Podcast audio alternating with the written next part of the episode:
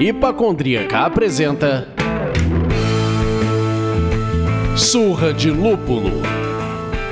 Oi, pessoal, bom dia, boa tarde, boa noite. Eu sou Ludmilla, mais conhecida no Instagram como Hipacondríaca. E no programa de hoje, meus amigos, vamos falar de um assunto de grande interesse das pessoas que apreciam cerveja. Será que cerveja faz bem à saúde? Sabemos que o papo vai ser descontraído, mas pretendemos trazer evidências, evidências científicas, não aquela lá do Estão e Chororó, para comprovar o que a gente vai falar. E para nos ajudar nessa jornada, dentro do desconhecido, estamos com Glauco Caon, que é bacharel e licenciado em Ciências Biológicas, com mestrado e doutorado em Fisiologia, e ele foi o vencedor do edital da Cráter Academia da Cerveja e está nos finalmente para o lançamento do livro Saúde, a Fisiologia da Cerveja. Antes de pedir que o nosso convidado dê um alô, a gente tem o prazer de informar que este programa é oferecido pelos nossos mecenas empresariais: Cervejaria Ussá, Cerveja da Casa e Cervejaria Narcose. Agora sim, Glauco, dá um alô pra galera conhecer sua voz. Oi, pessoal, tudo bem? Prazer estar aqui. Obrigado pelo convite. Oi, Glauco, seja muito bem-vindo. E eu sou o Leandro, mas vocês hoje podem me chamar do refrão de Elisete Cardoso. Quem é que lembra e consegue cantar junto aí? Eu bebo sim e vou bebendo.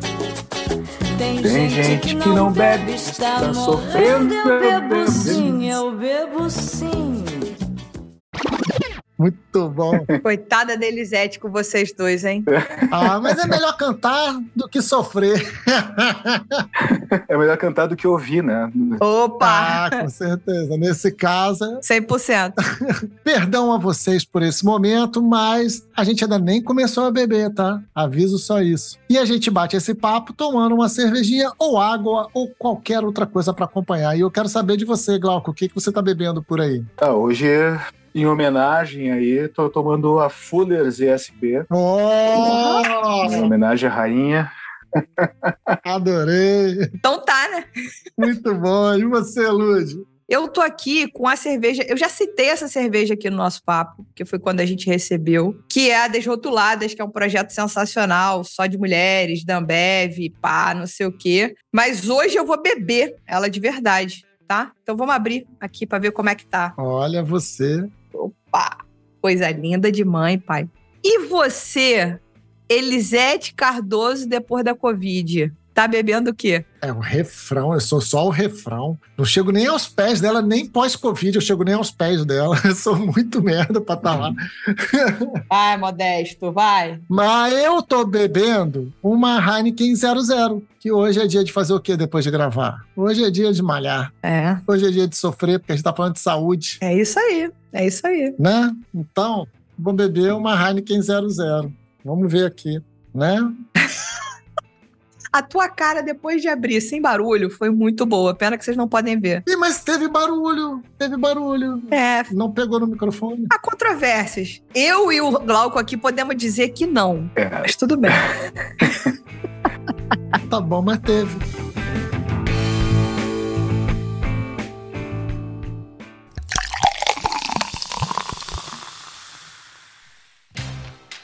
Se você é fã do conteúdo que a gente produz por aqui, se você dá risada com as piadas que fazemos, se você se emociona nas tretas que debatemos, se você aprende alguma coisa aqui, vire um mecenas do Surra de Lúpulo. Como é que você faz isso? Por meio do site apoia.se barra surra de lúpulo e escolha o apoio que cabe no seu bolso. Ele parte de cinco reais. É isso aí. E ó, vou te falar, você vai participar de um grupo. é, Eu acho que é uma venda ruim falar de grupo, porque ninguém mais aguenta grupo de WhatsApp, mas o nosso grupo de WhatsApp é muito bom. Esse é bom. Não é porque é meu, não, né? Fala. Tipo, não é porque é meu, não. É tipo assim, meu filho é lindo. Aí você olha um ajoelho a cara da criança, mas é bonito, é filho é meu, pô. Bom, aí tem aquela galera que chega pra gente e fala, pô, mas tá foda, tá tudo caro, não tô podendo ajudar com grana. Não tem problema, não tem problema. Ajuda a gente a chegar mais longe, então. Basta enviar o link desse episódio pra um amigo que gosta de cerveja artesanal. ou compartilha nas suas redes sociais, marcando a gente. Estamos em diversas plataformas de streaming, mas o coração enche de amor quando rolam cinco estrelinhas no Spotify. Agora, se fechar o combo cinco estrelas, mais comentário no Apple Podcast, aí a gente pira, pira de alegria. Leandro vira uma tocha humana, tão pirado que ele fica. As avaliações ajudam as plataformas a entenderem que o nosso conteúdo é relevante e melhoram muito a distribuição dos episódios.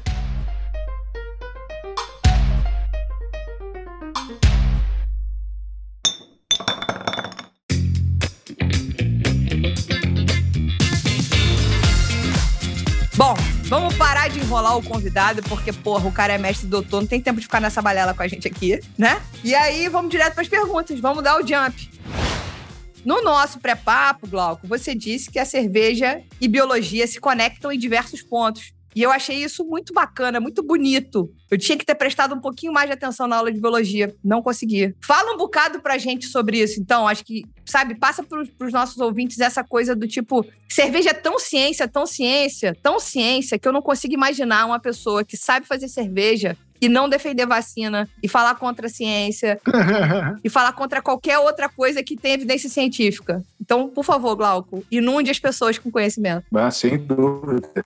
Na verdade, fermentação só existe por causa da vida, da biologia, do fermento, tá? Porque durante muito tempo se acreditou que se conseguia álcool com só misturando alguns compostos químicos. Antes do Pasteur era isso que se acreditava. Né? Só que para poder fazer álcool, seja na cerveja, seja combustível, seja álcool para a saúde, para o que for, tu precisa passar por um fermento, por um fungo unicelular que vai transformar o açúcar em álcool. Isso não, não consegue fazer quimicamente, né, direto no laboratório. Tu consegue fazer ele bioquimicamente utilizando um ser vivo para isso, né? Que já tem todo um, um aparelho metabólico, que a gente chama, toda a capacidade de fazer essa reação, essa transformação da glicose em, em álcool dentro da, da, sua célula, né? Isso a gente consegue bem porque a gente faz cerveja assim, dessa maneira, com os nossos fermentos. É, se a gente imaginar que, por exemplo, o nosso DNA ele é um livro, um guia, grande guia, né, de um, uhum. de um manual de, de instruções, digamos assim, mas ele só ensina a fazer proteína. O que quer dizer isso? Se a gente for pensar na cerveja, todo mundo já ouviu falar de enzimas, né?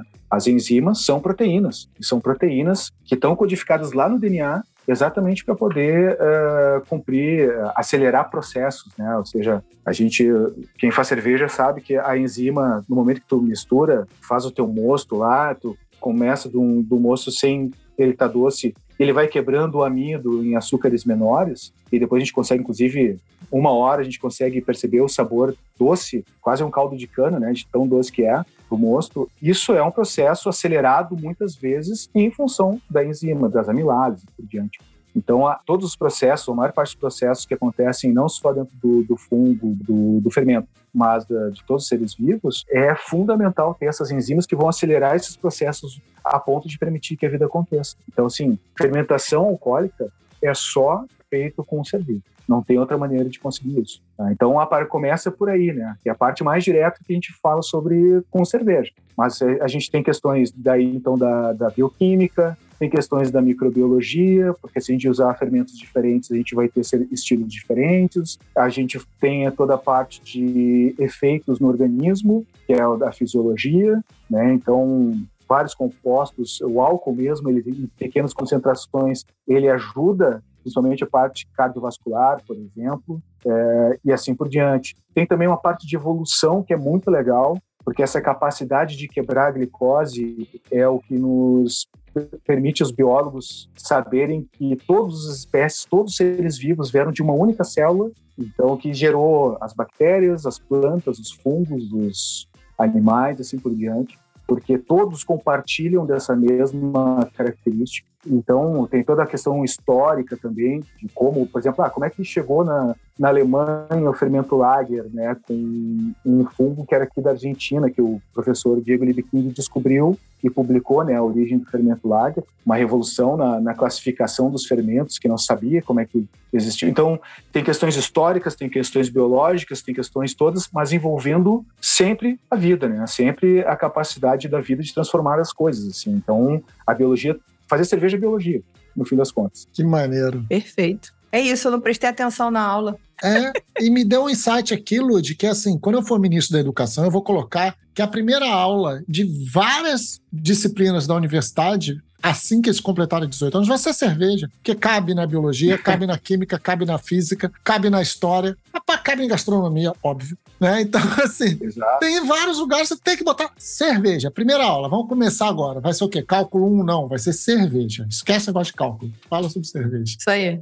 Em 2011, eu comecei a fazer um curso aqui em algumas universidades, principalmente na PUC daqui, exatamente usando o processo de fazer cerveja para ensinar os tópicos de fisiologia, de bioquímica, sobre enzima, tampão, essas coisas que a gente fala muito na biologia, né? E usando exatamente a cerveja como uma maneira de fazer isso. Né? Foram Muito 50 maneiro. cursos lá em 5, 6 anos. Foi bem legal assim a experiência.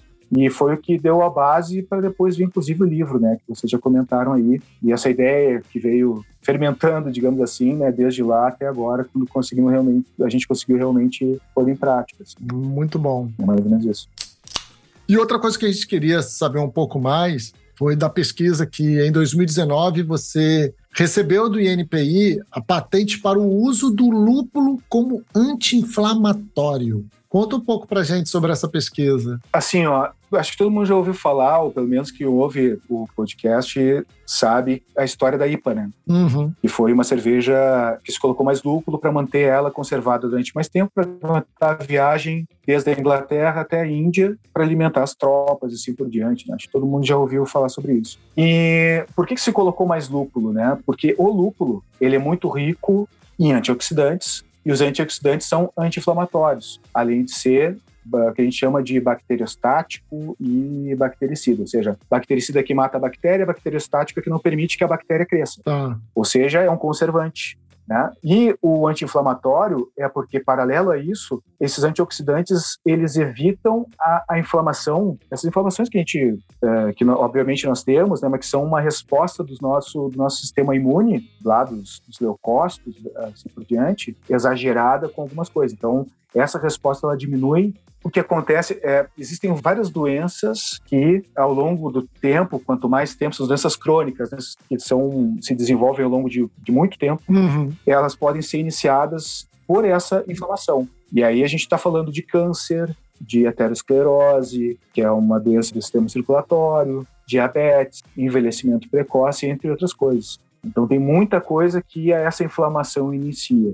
Em 2019, na verdade antes, né, bem antes, uh, 2015, eu acho, o, eu participei de um projeto, eu fui convidado para participar de um projeto da Odonto, do professor do GAI, da odontologia da URGS, onde ele estava estudando TIT.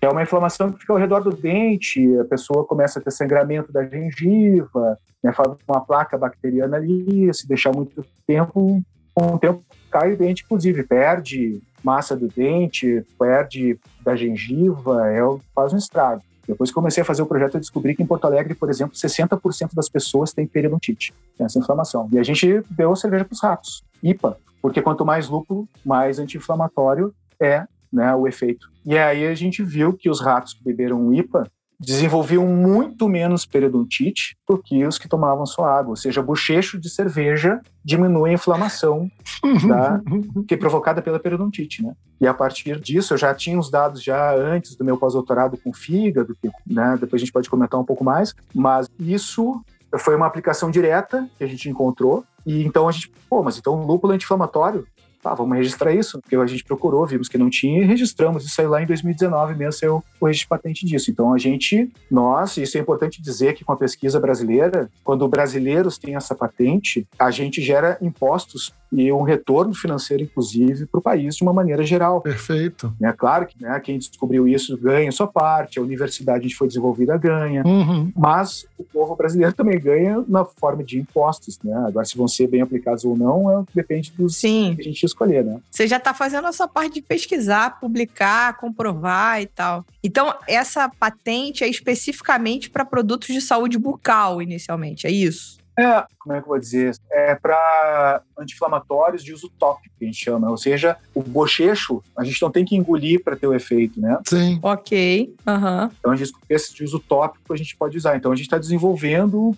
alguns produtos utilizando o lúpulo daí, né, para poder com essa característica inflamatória. E sendo tópico, pode ser um creme de pele, por exemplo. Pode ser, sim, pode ser várias coisas. Entendi. Um cicatrizante, Legal. porque a inflamação né, gera cicatriz também, então ele pode ser um, um cicatrizante.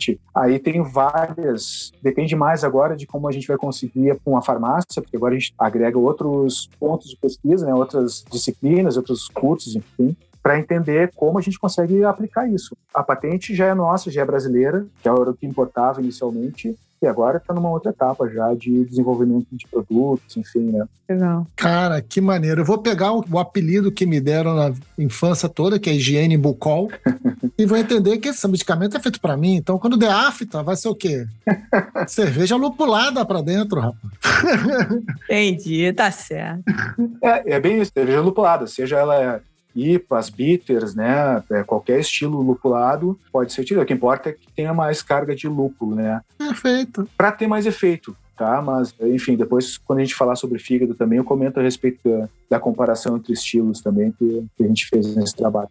Legal. Antes de pular para a próxima pergunta, já que você trouxe a questão da pesquisa na área de periodontia, existem. Recentemente, inclusive, eu li uma matéria sobre uma pessoa que faleceu em virtude de um problema dentário. Que é um negócio que as pessoas acabam não conectando, mas se você tiver uma inflamação na boca, isso pode gerar bactérias que vão se alojar no seu coração. Me corrija se eu estiver falando uma besteira muito grande. E esse medicamento, de alguma forma, pode ser preventivo, curativo. É só para entender, porque às vezes a gente não faz ideia que um machucado na nossa boca pode causar a nossa morte. É, é porque essa inflamação, se ela está muito grande, mesmo que seja na boca, a gente tem a circulação sanguínea que vai carregar essa inflamação para outros lugares do corpo. Sim. Então, a própria arteriosclerose, que é o entupimento das de veias ou artérias, né? Uhum. Ele começa com o processo de inflamação no local lá onde, enfim, não, não vou entrar no- na parte técnica, mas ele é uma inflamação que se ela se origina em outro lugar, ela pode até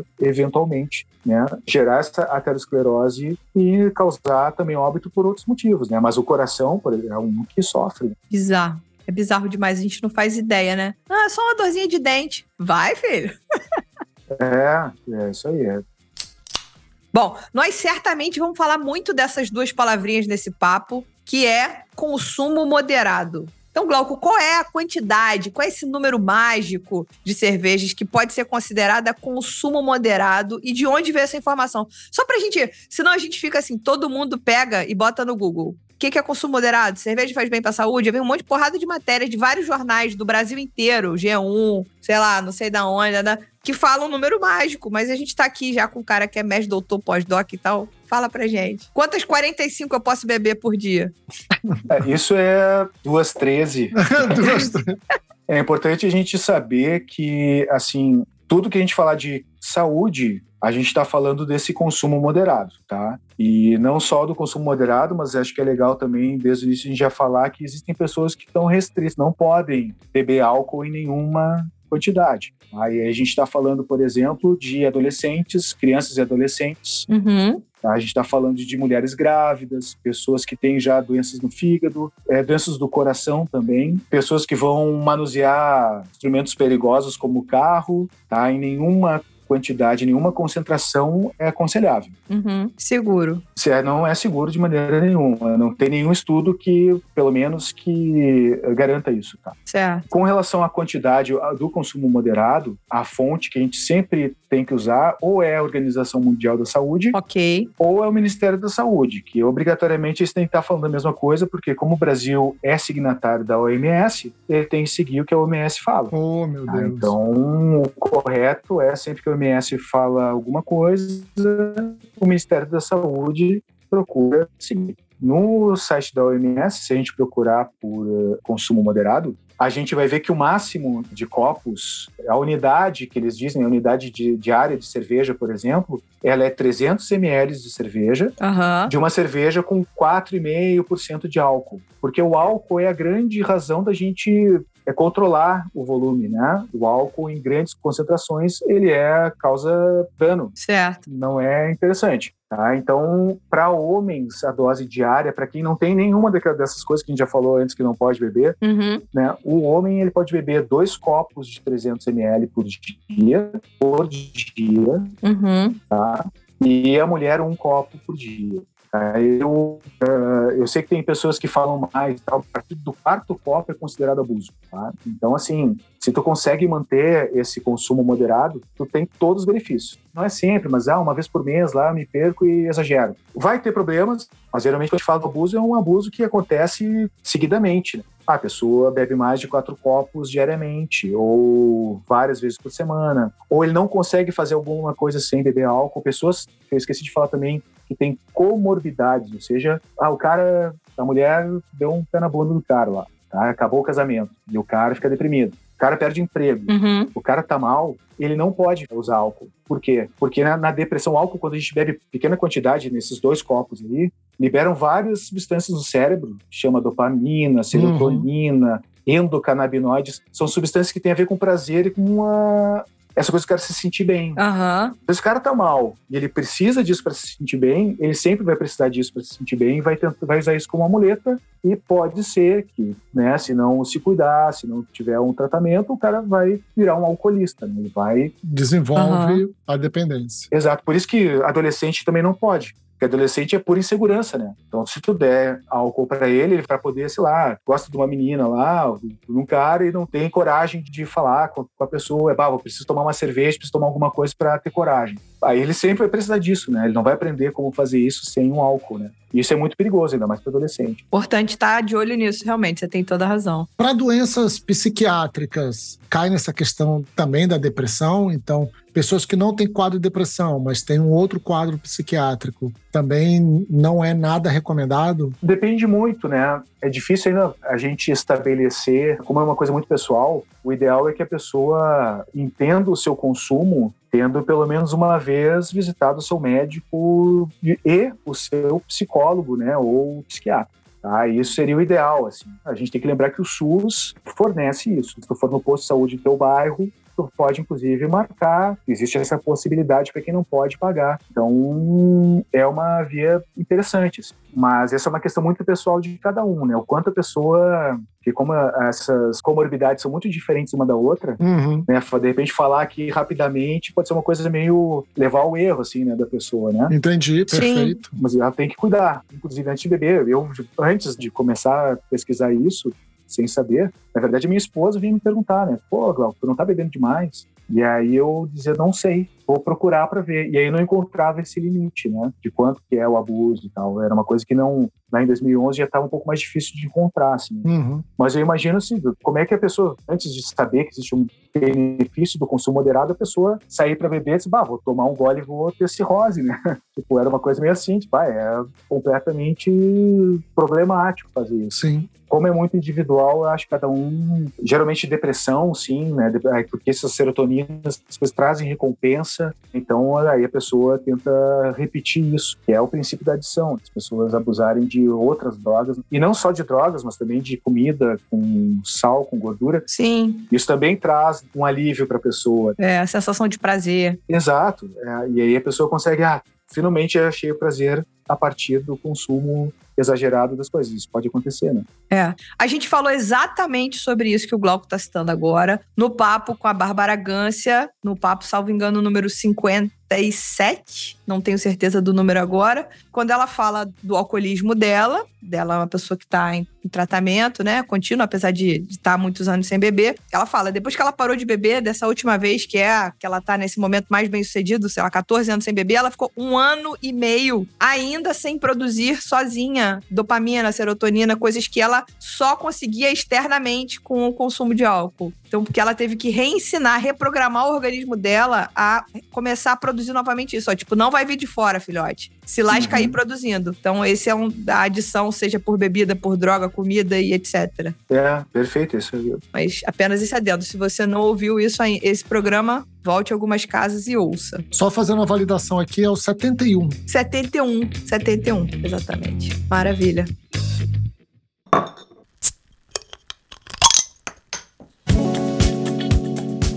Então, a bebida alcoólica, de maneira geral, sempre foi vista como uma grande vilã para a saúde, principalmente para o fígado. E você já vem anunciando aqui durante o programa que a gente vai falar desse bichinho. Mas você está conduzindo uma pesquisa que pode trazer outro ponto de vista para a associação de cerveja e os males no fígado. Por favor, explica isso pra gente. Na verdade, assim, até o, o, trabalho já foi publicado, inclusive, né? O ano passado, faz um ano agora que ele foi publicado. É o resultado do meu pós-doutorado, que foi feito bem antes, né? E a ideia era tentar pegar bem o ícone do abuso, né? Que é a cirrose, né? Todo mundo pensa diretamente no fígado quando se fala de excesso de bebida. Claro. Mas a cirrose, ela é uma doença crônica que demora muito tempo para acontecer. Tem que ter abuso durante muito tempo, né? E muito seguido. Assim. Antes da cirrose, que é a morte das células do, do fígado, né? tu tem a, uma inflamação do fígado onde tu já vai sentir bem os efeitos do abuso, então tu vai ter um sinal antes da cirrose ainda de que isso está acontecendo. A questão toda é que, para entender melhor, no consumo moderado, que é como eu baseio as minhas pesquisas, né, a gente testou com ratos, claro, né, mas a gente testou então o consumo moderado de cerveja e viu efeito no fígado e no sangue também, né, que é o que circula por todo o corpo. E a gente viu algumas coisas bem interessantes, né? Primeiro, eu incluí nessa pesquisa também cerveja artesanal e cerveja não artesanal, tá? Eu não divido por cerveja industrial porque todas são, então eu chamo de artesanal Sim. e de não artesanal, tá? E o, o primeiro resultado foi que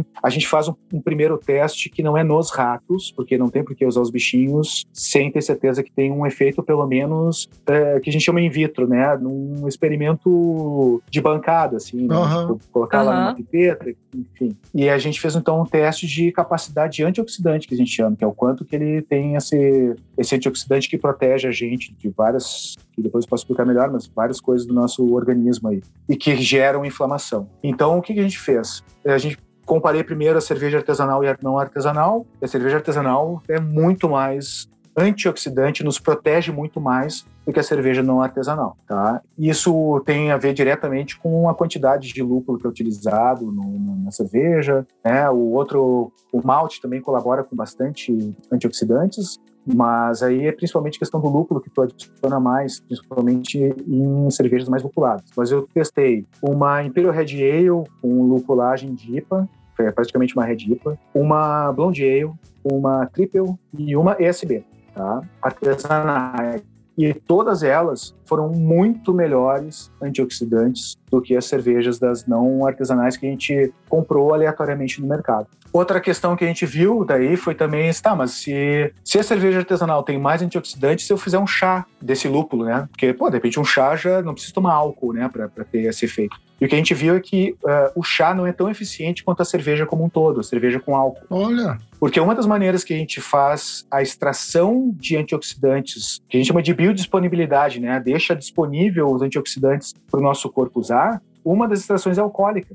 O álcool retira de dentro das células, retira de onde ele está lá escondido, digamos assim, e torna disponível esse antioxidante. Então, a cerveja como um todo é mais eficiente do que um chá de lúpulo, por exemplo. E a partir daí, então, a gente com esses dados, bom, então agora vamos testar nos ratos, porque uma coisa é fazer isso na bancada e outra coisa é passar pelo organismo de algum animal. Ah, então nós fizemos um tratamento. Temos cerveja, artesanal, cerveja, a mais lupulada das artesanais, água, álcool diluído na concentração da cerveja mais alcoólica, que era 6,5%, uma coisa assim, e uma droga chamada silimarim, que é uma droga a gente chama de controle positivo, porque o silimarim é uma droga que protege o fígado de compostos da ação pró-oxidante. Ele é um antioxidante muito forte, então ele protege o fígado e ele serviu para a gente comparar o efeito da cerveja com ele, né, e com o álcool que seria o que causaria mais dano. E o que a gente viu é que a cerveja artesanal teve um comportamento muito parecido com a droga protetora do fígado, que a gente nós temos no nosso organismo algumas destas enzimas que eu falei para vocês, essas proteínas, tipo amilase, mas claro que não é amilase, são outras, são específicas para nos proteger do que a gente chama de espécies reativas de oxigênio, ou os radicais livres, né, que ficam, ficaram mais conhecidos, que são formados durante a nossa respiração na mitocôndria. A gente respira oxigênio, para que esse oxigênio chegue no nosso sangue, ele vai até as células e dentro da célula ele é utilizado pela mitocôndria para formar energia. Nisso, eventualmente, as moléculas que são geradas tem algumas delas que são as espécies reativas de oxigênio, essas que têm oxigênio, e elas têm o que a gente chama de um elétron dispareado, ou seja, ele está com um elétron livre. Parece ser uma coisa muito pequena, né? Mas esse elétron, quando ele encontra qualquer outra molécula dentro do nosso corpo, não interessa o que seja, ele vai lá, ele chega na molécula e ele modifica a molécula. E modificar a molécula, quando a gente fala em coisas muito pequenininhas, quer dizer que perde função. Só que isso pode acontecer, por exemplo, no DNA. Se tu quebra o DNA, tu modifica o DNA, tu pode causar uma mutação que pode gerar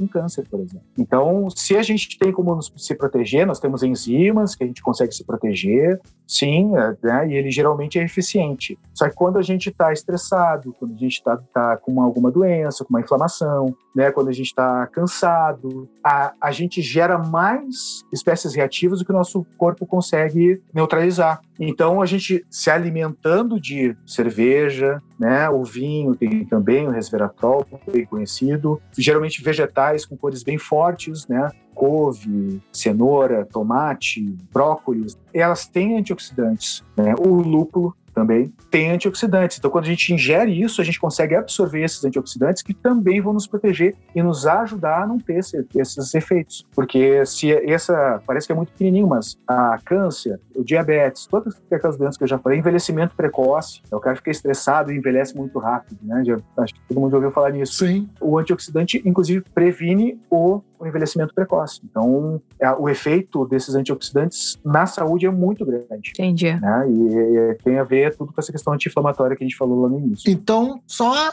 entender o que você estava falando aqui. O fígado ele chega a, contribuir até mesmo com essa parte do envelhecimento precoce, né, desse tipo de coisa, os problemas que você pode ir trazendo ali. E aí, se nossos presidentes tomassem uma cerveja por dia no final do mandato, eles estariam menos acabados, porque é impressionante. Todo presidente, quando termina o mandato, está muito mais velho. Esse é o exemplo que eu sempre uso em aula. Está muito mais velho, está acabado. O Obama, não só os nossos, o do mundo. Tu pega o Obama, Sim. primeiros quatro anos, depois dos segundos quatro anos, aí tava outro Obama. Esse é o exemplo que eu uso em aula. Você vê um político, quando começa o mandato e termina o mandato, é exatamente isso que eu falo.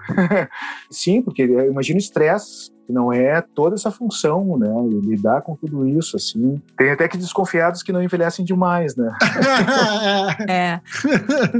Eu acho que a observação que o Leandro trouxe é boa, mas eu vou fazer uma observação aqui bem advogada do capeta. A gente vê pessoas que estão com problema de onde você consegue o cálcio além, sei lá, da casca do ovo. Minha avó, na década de 80, eu lembro botava a casca de ovo super lavada no forno para ela esfarelar, misturar no suco uhum. para tratar osteoporose, uhum. etc. E aí existiram outras pesquisas posteriores a essas falando que, sei lá, legumes de cor muito escura, deu alguns exemplos aí, couve, brócolis, uhum. também são ótimas fontes de proteína. Só que aí tu vai ler a letra pequena para você poder captar a quantidade de proteína, não sei se é proteína, cálcio, cálcio. A quantidade cálcio. de cálcio que você precisava naquela uhum. jeba é uma quantidade, tipo assim, ó, traz um caminhão de brócolis. De casca de ovo. É uma quantidade que você não consegue consumir o que você está falando em relação ao fígado é até diferente, ó. Tem que ter interação com álcool, tem que ter cerveja lupulada e tal, mas é em quantidade pequena, ele vai fazer aquela camada de proteção ali. Mas é, é que às vezes essas soluções paliativas, elas, tá bom, faz bem à saúde, pode te ajudar. Mas ou o consumo tem que ser altíssimo, no caso desses legumes, ou o consumo tem que ser baixíssimo. O problema do ser humano é temperança, meus amigos. Como é que faz? Mas a gente tem é, formas de regular a concentração de tudo que tem no nosso corpo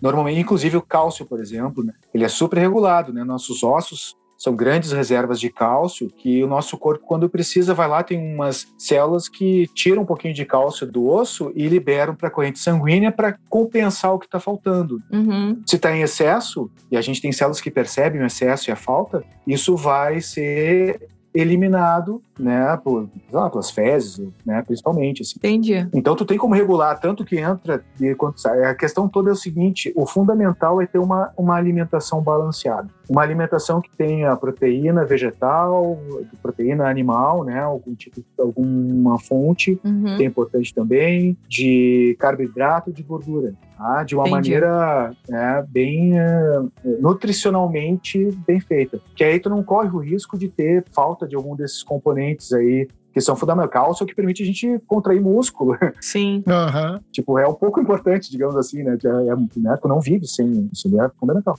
Não, e é, é muito louco porque o papo aqui tá ficando assim: é consumo moderado e alimentação balanceada. Pessoal.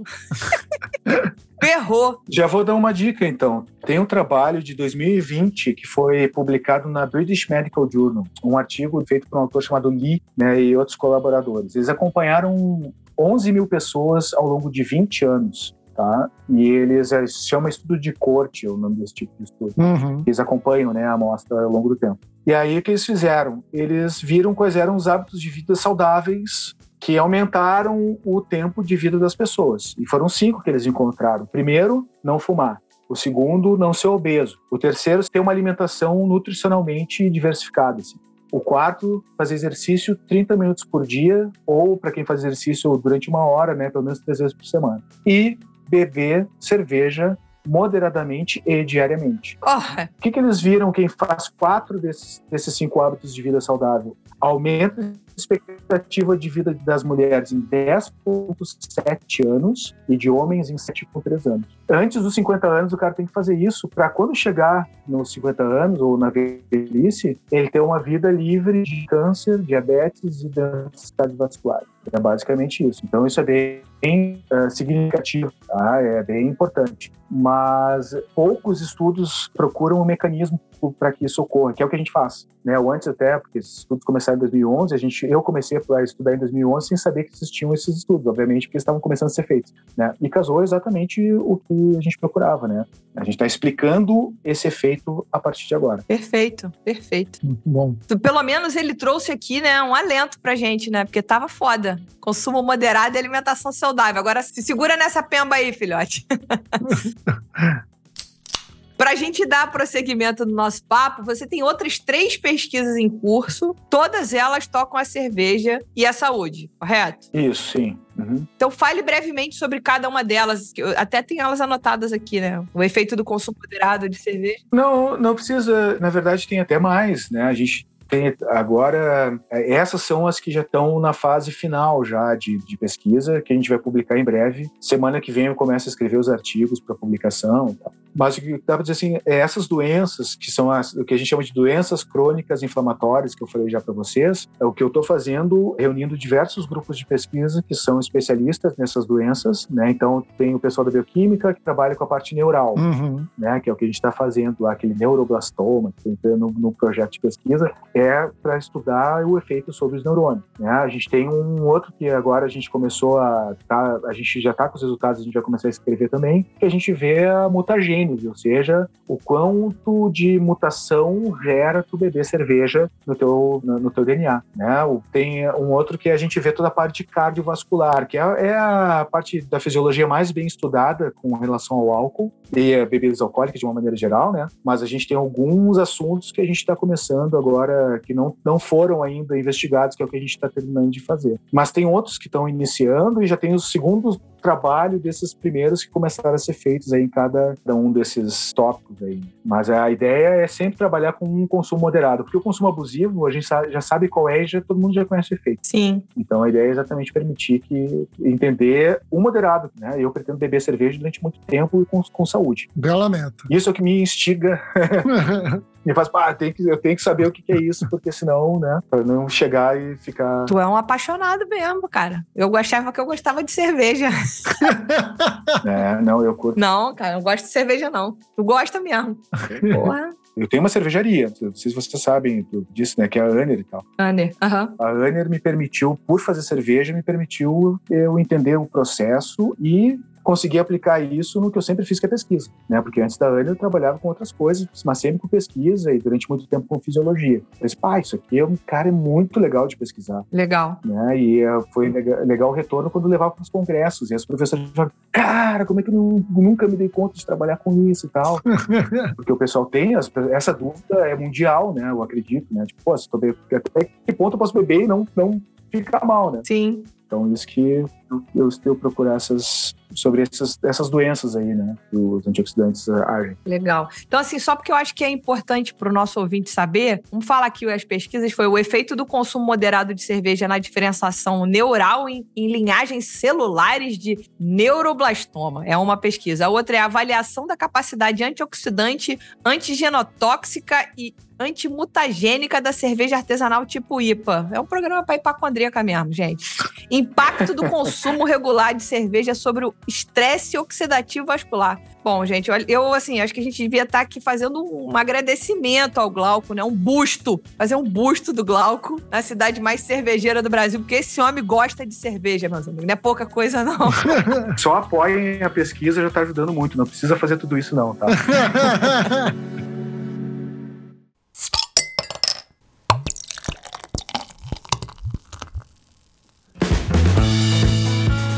Bom, infelizmente, para a gente começar a encerrar esse papo, a gente vai para a nossa última pergunta daqui, para quem não é mecenas. Se você for mecenas, você ainda vai continuar a ouvir esse papo um pouquinho mais. E aí, Glauco, fala um pouco sobre o edital de publicação do livro que você ganhou que é uma iniciativa da editora Crater e da Academia da Cerveja. Pois é, eu sempre gostei de divulgação científica, assim, porque eu acho que é muito importante pro trabalho científico isso, as pessoas entenderem o que, que tu faz, né? Uhum. Não ficar só dentro da academia, na universidade e tal. Então, durante muito tempo, estava pensando em, de alguma maneira, fazer algum tipo de divulgação e quando surgiu o edital da Crater, eu pensei em participar. Só que eu fiquei meio assim, ah, mas será? Eu não tô com muito tempo, eu não vou conseguir escrever. Deixei, né, passar e no último dia, tá, eu vou, vou participar. Aí tinha que escrever 5 mil palavras, assim, tipo, em pouco tempo antes que acabasse. Eu... Porra, no último dia mesmo é, é eufemismo? No último dia mesmo, é. Uhum. que pariu. Uhum. Eu tava, lá, lá, lá, lá, comecei a escrever, escrever, escrever. Aí tudo que eu me lembrava de histórias de biologia, como eu podia juntar com a cerveja, e no momento que né, até nos cursos tem alguns, alguns assuntos que a gente trata, né? E aí eu fui escrevendo, escrevendo, quando eu vi tinha ali quase 5 mil palavras. Ah, vou mandar assim e foi, né? Até que o saúde, a fisiologia da cerveja eu acho muito meio. Acho que dá para melhorar, entendeu? Esse nome aí. Mas foi o nome que eu consegui mandar na hora, assim, tipo, no dia, assim, tipo, pá, não consegui nada melhor, vai assim. Aí a primeira etapa foi uma etapa de votação popular, então eu falei com os amigos, né? Pô, vota lá, né? Porque, pô, agora que eu mandei, né? Gastei 5 mil palavras ali, vamos, pô, ajuda aí, vai ser legal e tal. E aí eu entrei no último livro dessa escolha, né? E aí quando foi pra, pra escolha dos. Os últimos serão os primeiros. Mais forte do que eu. É, eu não me dei conta disso, mas aí, nesse caso foi verdade. E aí, então, foi entre esses três projetos finalistas, e foi legal, porque foram um projeto do Brasil inteiro. Isso é muito importante, sabe? Porque a gente ter coisas autorais brasileiras, não só de livro, mas de várias coisas com relação à cerveja, é fundamental, né? A gente já tem um mercado que está um tempão aí, continua repetindo muitas coisas de fora. Sim. A gente não tem o estilo brasileiro ainda, apesar de, de, de, de se falar muito da Catarina Sauer, né? Enfim, mas é, é uma metodologia que é, já a gente já conhece, né? Já existe, que os belgas fizeram. Eu digo assim, tem um malte brasileiro, né? Que nem tem o malte de pinhão que o pessoal do Instituto Federal de Santa Catarina criou, por exemplo, sabe? Uhum. Ou ter um fermento. A gente tem a biodiversidade, que é a nossa maior riqueza, né? E tem muito fermento não descrito ainda. Na Amazônia, por exemplo, está sendo queimado atualmente. Né? Sim. Então a gente poderia ter fermentos para ser utilizados no mercado brasileiro com os únicos, uma escola brasileira assim como a americana fez com seus lúpulos cítricos, a gente tem uma a partir da biodiversidade. E olha o quanto de dinheiro é isso, né? Fora toda a parte de moléculas para farmácia, entre outras coisas, está sendo queimado junto, mas estou falando só para cerveja. Então, quando passou e foi escolhido, eu fiquei muito feliz, na verdade, porque era uma coisa que eu queria fazer. Ah, agora, finalmente, eu vou ser obrigado a fazer, né? Porque eu tenho que assinar um contrato, agora eu vou sentar e vou escrever. Sim. E foi uma experiência muito legal, assim, tá sendo, né, na verdade. Eu terminei todos os capítulos já, já tá na revisão, espero que em breve eu, eu receba de novo para dar aquela última corrigida e aí começar a ver figuras e tal. É uma é a novidade para mim, mas eu acho que o resultado ficou bem legal. Assim. Maneiro. Incrível. Bem, bem interessante. Com... Incrível, muito legal. Eu acho que é bom a gente puxar aqui algumas coisas legais para contextualizar o nosso ouvinte. A gente falou sobre o projeto Manipoeira no primeiro programa de setembro e falamos com o Jairo e com o Fabrício das Alais e que uma das coisas desse esse projeto tem várias coisas lindas, mas uma das coisas é a divulgação científica em língua portuguesa, ou seja, é o estudo do que, que a manipoeira vai trazer de levedura, de terroir nacional, de diferenciação regional e que vai ser muito legal a gente saber sobre isso e, quiçá, ganhar dinheiro com isso, né? Poder inocular essa levedura e essa levedura ser vendida para outros lugares para cervejas serem produzidas com terroir nacional. E a outra coisa é a criação científica, né? O tanto de trabalho científico que vai, tá, vai sair a partir daí em língua portuguesa, na nossa língua. Então é, é, é, um projeto bonito nesse sentido. E a gente bate muito nessa tecla, falando da, da própria Crater, de traduzir livros Exato. que são muito usados né, pelos brasileiros para estudar cerveja, para produzir cerveja, etc. E aí a gente agora está começando a produzir uma literatura nacional também, o que é muito é, e aí eu acho que conecta muito imediatamente com a primeira fala do Glauco, que é a parte de quando você desenvolve a ciência em território nacional, você devolve para a população, além do conhecimento da ciência, além do avanço da ciência, você também devolve impostos, né? Ah, Vocês sabem que a economia só cresce por causa da ciência, né? Muita gente põe essa conta nas empresas, mas as empresas usam a ciência e tecnologia que a pesquisa produz. Sim, sem dúvida. E a maior parte da pesquisa ela é pública, tá? Então, assim, você tem, as pessoas têm que entender que quando a gente encontra benefícios da cerveja, a gente está agregando valor à cerveja artesanal que não tinha antes. Perfeito. E isso é só um dos exemplos do que a gente consegue com a cerveja. Novos processos, novos conhecimentos, novas maneiras de ver o produto, inclusive. Né? E isso é fundamental. Assim. Claro que se um dos trabalhos sair dizendo, olha, nesse caso, beber, beber cerveja não faz bem. A gente vai publicar igual, porque as pessoas têm que saber, né? Óbvio, claro, não. Você não vai escolher, exato, você não vai escolher aquilo que é melhor para você. Exato, esse é o papel do pesquisador. Não nesse sentido. Imagine que o Darwin. Essa é a diferença do cientista para o empresário, né? O empresário vai defender o seu quinhão. Exato. Muitas vezes, independente de qualquer coisa, o cientista está em prol de outra coisa. Porque ele, inclusive, ele gastou dinheiro para fazer isso, né? Ele investiu dinheiro e ele quer um retorno, né? Também. Uhum. Mas o que, tipo, o Darwin, por exemplo, ele era super católico, né? E o melhor amigo dele era um padre, inclusive. Quando ele descobriu que não era Deus que fazia espécies novas, né? Criava espécies novas, né? Que era um processo casual e gradual. Ele ficou muito consternado, assim, porque ele sabia que o que ele tinha descoberto ia contra todas as crenças dele, né? Mas mesmo assim, ele foi lá, publicou, conversou com o amigo padre, disse, não, cara, tem que, vai lá, publica, sabe? Então essas coisas... É... Ainda bem que esse amigo padre tinha algum juízo. não, claro, imagina, é, é, a descoberta mais importante da humanidade até agora. Né? Sim. Assim, sem dúvida, nenhuma. Já pensou se esse padre bota um sigilo de 100 anos nesta merda? pois é. Puta então, que pariu! Não, tava na moda na época. Aí eu broxo. Porra! Aquele filme que era o nome da Rosa? Que, o, que as pessoas que estudavam na biblioteca lá dos. Era o nome da Rosa. Tava lá no sigilo de 100 anos de outra maneira, filhote. Com a linguinha toda preta é. lá, morrendo envenenado. Teu sigilo é outro. é isso aí. É. Filme e livro do Humberto Eco, vale a leitura, maravilhoso. Exato. Filme e livro, muito bom.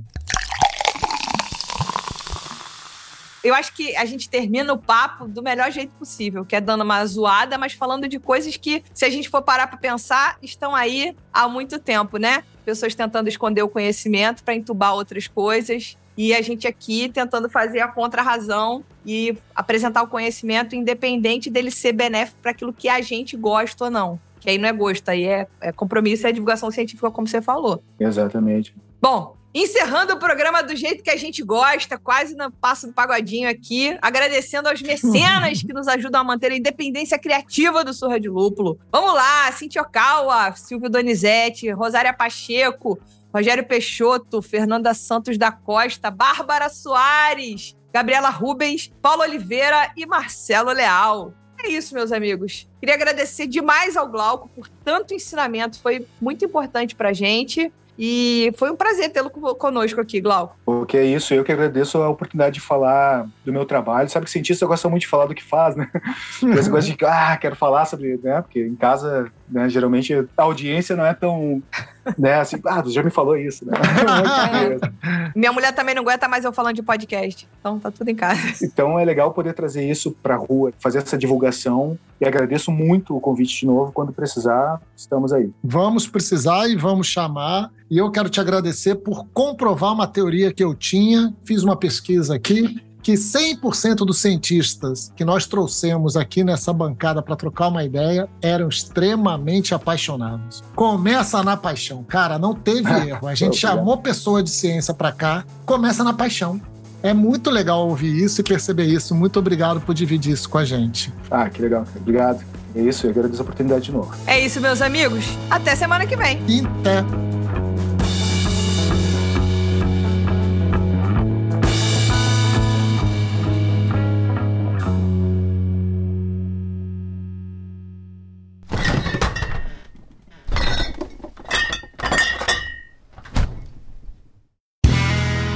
Este podcast foi editado por Play Áudios.